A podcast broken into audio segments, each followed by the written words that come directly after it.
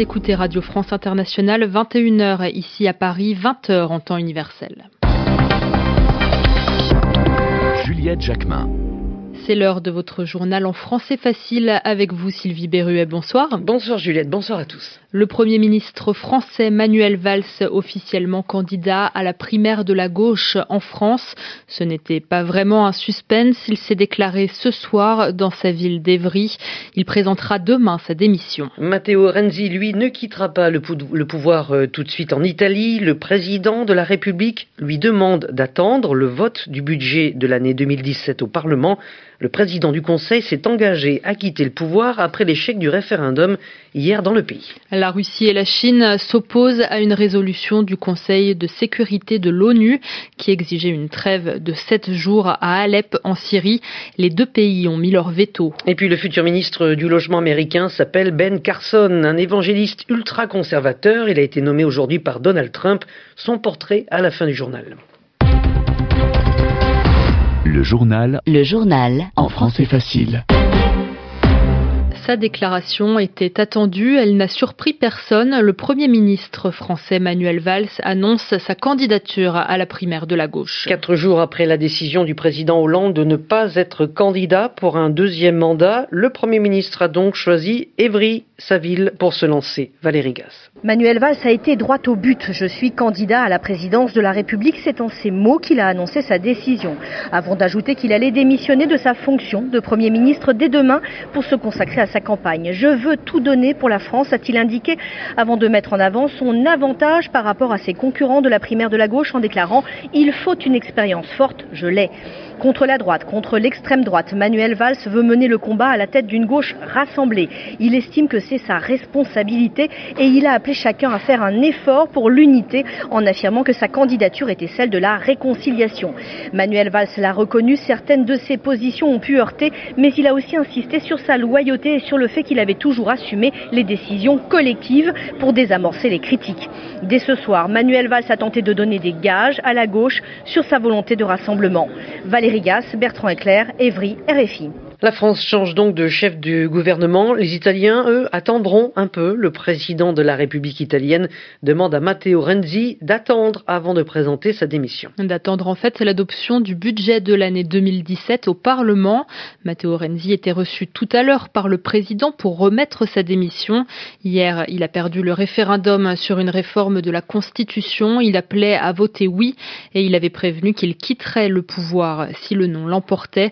Finalement, les Italiens ont voté contre à près de 60%. C'est une défaite importante du groupe État islamique en Libye. Le gouvernement d'union nationale annonce que la ville de Sirte a été entièrement reprise. L'offensive durait depuis plus de six mois. Sirte, c'était le fief de l'organisation terroriste dans le pays. Le gouvernement annonce aussi qu'une trentaine de djihadistes se sont rendus. Ceux qui essaient encore de fuir sont pourchassés. Ces derniers jours, certains djihadistes ont même essayé de quitter la ville à la nage.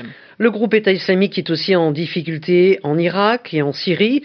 En Syrie, justement, la Russie va dialoguer avec les États-Unis dans la semaine pour parvenir au départ de tous les rebelles de la ville d'Alep dans le nord du pays. Oui, les rebelles refusent de se rendre alors que l'armée de Bachar al-Assad contrôle maintenant environ deux tiers des quartiers est de la ville.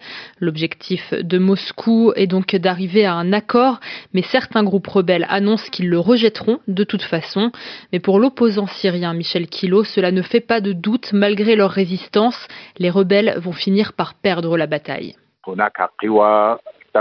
Les combattants à Alep font face à une puissance militaire écrasante, nettement supérieure. Ces forces vont finir par s'emparer de la ville d'Alep. À ce moment-là, qu'adviendra-t-il de ces combattants de l'opposition?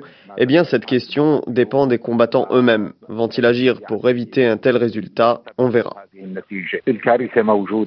Ce qu'on peut dire, c'est que la situation est d'ores et déjà catastrophique. Des carnages sont commis par le régime. Ils ont été d'ailleurs répertoriés par les Nations Unies. Entre 2012 et 2015, le régime a perpétré 167 carnages.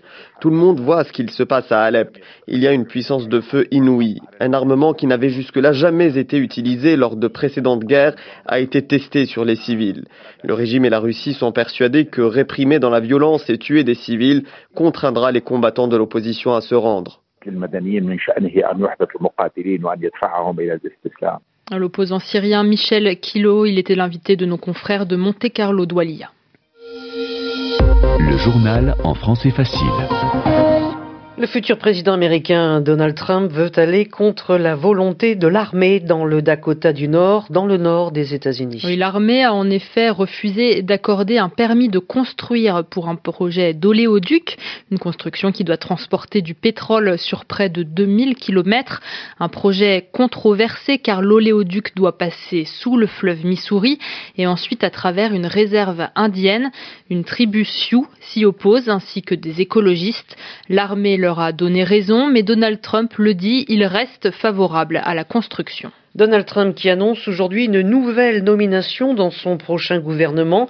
C'est Ben Carson qui devient le ministre du Logement et du Développement. Le neurochirurgien afro-américain est un évangélique ultra-conservateur. Et si son nom est connu, c'est parce qu'il a été candidat à la primaire républicaine contre Donald Trump l'an dernier, avant de lui apporter rapidement son soutien. Mais en règle générale, c'est un homme plutôt discret, Anne-Marie Capomaccio. Ben Carson est un homme très effacé et sans charisme. Il aime l'ombre autant que Donald Trump recherche la lumière des projecteurs. Ce neurochirurgien en retraite s'est présenté lors des primaires comme le seul candidat ayant opéré avec succès des siamois. Il avait alors 35 ans et cette opération a fait sa légende mais pas sa carrière politique. Ben Carson fut très vite éliminé de la primaire des républicains.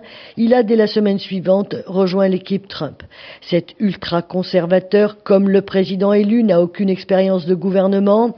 L'homme ne le cache pas, il est contre les aides publiques pour les démunis et affirme croire à l'effort personnel.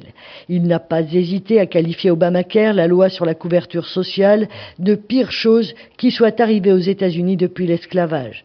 C'est Ben Carson qui a emmené Donald Trump à Détroit, une ville où il a grandi dans un foyer monoparental élevé par une mère analphabète. C'est parce qu'il est afro-américain et a vécu dans un quartier défavorisé qu'il est à même d'occuper le ministère du Logement, expliquent les porte-paroles de Donald Trump. Anne-Marie Capomaccio, Washington, RFI. Le Brexit est en question à partir d'aujourd'hui devant la Cour suprême du Royaume-Uni. La Cour suprême, c'est la plus haute instance du pays et elle a été saisie par le gouvernement. Il lui demande d'annuler un jugement rendu cette fois par la Haute Cour de Londres. D'après ce jugement, le gouvernement est obligé de consulter le Parlement avant de déclencher la sortie de Londres de l'Union européenne. Le gouvernement veut absolument l'éviter. Les explications de Sylvie Noël. La question est en apparence simple. Qui du Parlement ou du gouvernement gouvernement britannique peut déclencher le Brexit. Autrement dit, Theresa May peut-elle lancer les discussions de divorce avec l'Union européenne sans avoir consulté le Parlement? Mais la réponse pourrait être complexe car le Royaume-Uni ne dispose pas de constitution écrite. La décision sera donc le fruit d'une interprétation. Conscient de l'enjeu, c'est inédit, les 11 juges actuellement en poste siègent pour entendre les arguments des uns et des autres. Pour le gouvernement, il est clair que Theresa May dispose de l'autorité constitutionnelle concernant les affaires étrangères, y compris le retrait des traités internationaux. Il fait aussi valoir qu'il n'est pas nécessaire de consulter à nouveau le Parlement puisque ce dernier a approuvé l'organisation du référendum. Mais ce ne fut pas l'interprétation des trois juges de la Haute Cour de Londres le 3 novembre dernier. Ils ont donné raison aux auteurs du recours qui estimaient que le Brexit va rendre caduques les lois européennes incorporées au droit britannique depuis 1972, ce qui rend à leurs yeux nécessaire la consultation du Parlement.